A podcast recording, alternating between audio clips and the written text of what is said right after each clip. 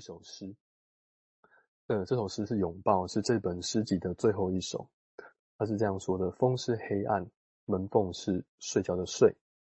冷淡和懂是雨，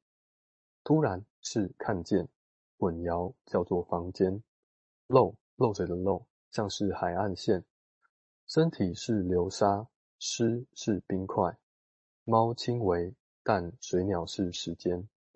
群的海岸，虚线的火焰，预言消灭刮胡深陷。斑点的感官，感官，你是雾，我是酒馆。那可能这样听下来，你会觉得，真真的要去看那个仔细字里面的那个构句，你会觉得好像不太寻常。那原因是什么？因为他在这本书之前有有另外一本书叫做《赋语术》，他把赋语术里面的诗句剪散，然后拼贴，把腹语术里面的字拼上，变成摩摩擦无以名状。这这本诗里面的每一首诗。所以呢，这本第二本诗集的每一首诗都带着前一本书、前一本诗集腹语术的基因。借由这样的实践呢，他就在写诗的时候，就同时混合着秩秩序跟随性、合理和偶然、结构跟涣散。所以好像就好像在玩一样的事情哦。那所以这个时候，嗯，我们想到的诗就不只是诗的内容了。更加上说，这首诗所能够连接的意象，作为一种没有实际关联的连接，就像这首诗里面，它可能照着文字可能有一个意思，可是这个文字它形成的过程，这个重新拼贴、剪下来再贴上去的过程，也是一种意思。连接到治疗室里面，呃，个案的话如何被听的那个过程，虽然说没有被说出来，但是那个没有被说出来。甚至个案可能不不能够从意识上理解的那个部分，也是一种诗的表现。那所以就就很像是这个下雨的碗啊，或维尼卡在在描述的过渡空间之中发生的事情，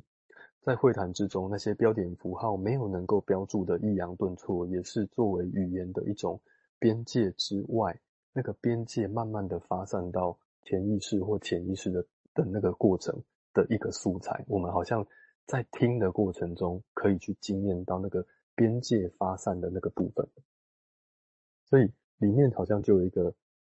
他最后这这段文字，他他说，嗯，寻求意义的愿望，总有可能被寻求意义的意愿所取代。一个是愿望，一个是意意愿，就是我想要做这件事情，跟我有一个我真的知道那是什么，所以我要得到，那好像是这两个。有点有点不一样的东西呢，其实可以连到呃，比朗他描述的一个 language of achievement 或 language of replacement。那这个的话，我等一下再说好了。我今天讲到这边。好，谢谢哈。我想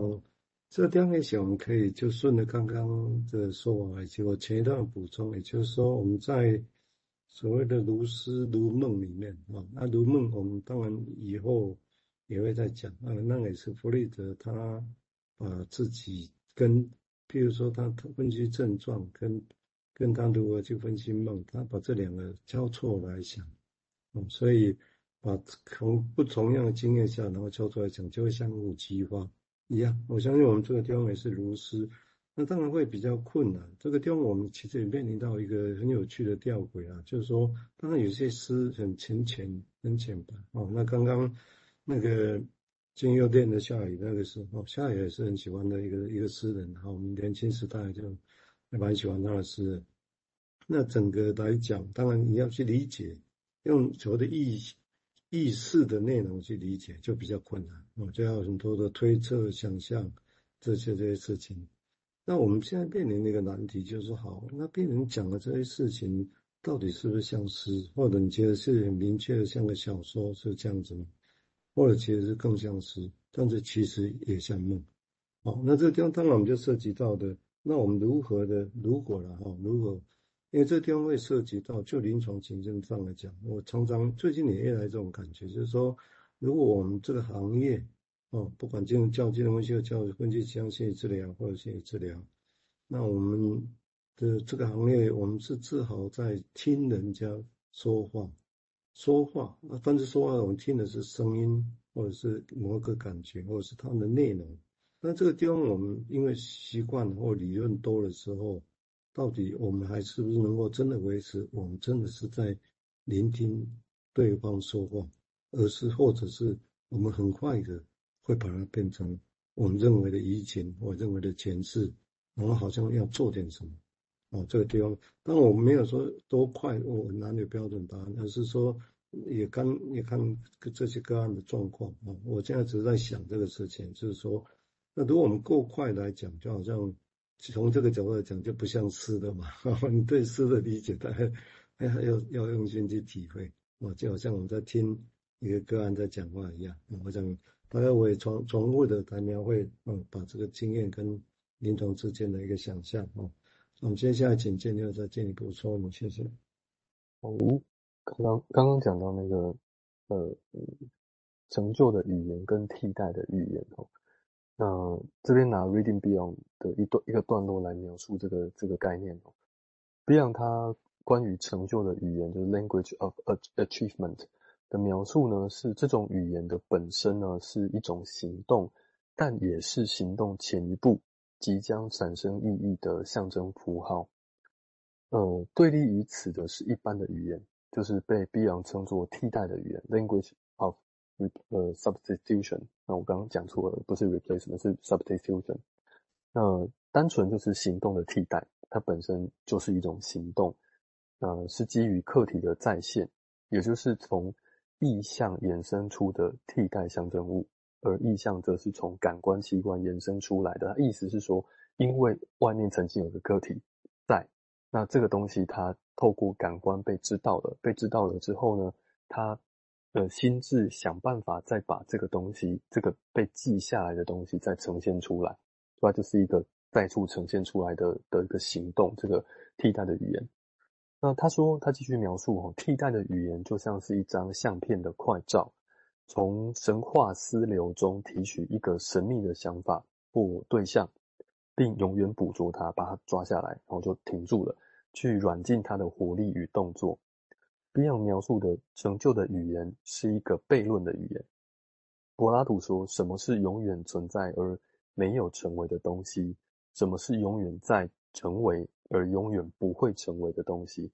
而呀，它的有个区，这边有个区隔，就是。呃，替代的语言，它就是一个死的，他他当初记得的这个，那就是这个，他就是把这个记得的方式重新演示演示出来。但是在在当当初他看到这个课题的时候，应该还会有更多更多跟这个课题有关的事情，他把那些忽略掉了，使得这个记得就只是一个动作，他没有办法在一个成为的过程，一个 being，一个 ing 的过程。可是成就的语言呢，则是。它不只是一个行动，它不只是把它记下来，重新把它再说出来，它也试着要去产生很多很多的象征符号，就如同，这是我的理解，就如同他试着再去重现看到那一个课题的当下，他试着去看当初还没有看到的其他的东西，那还有什么可能？所以在说的过程中，还有一个创造，还有一个持续去连、持续去成为的过程。那回到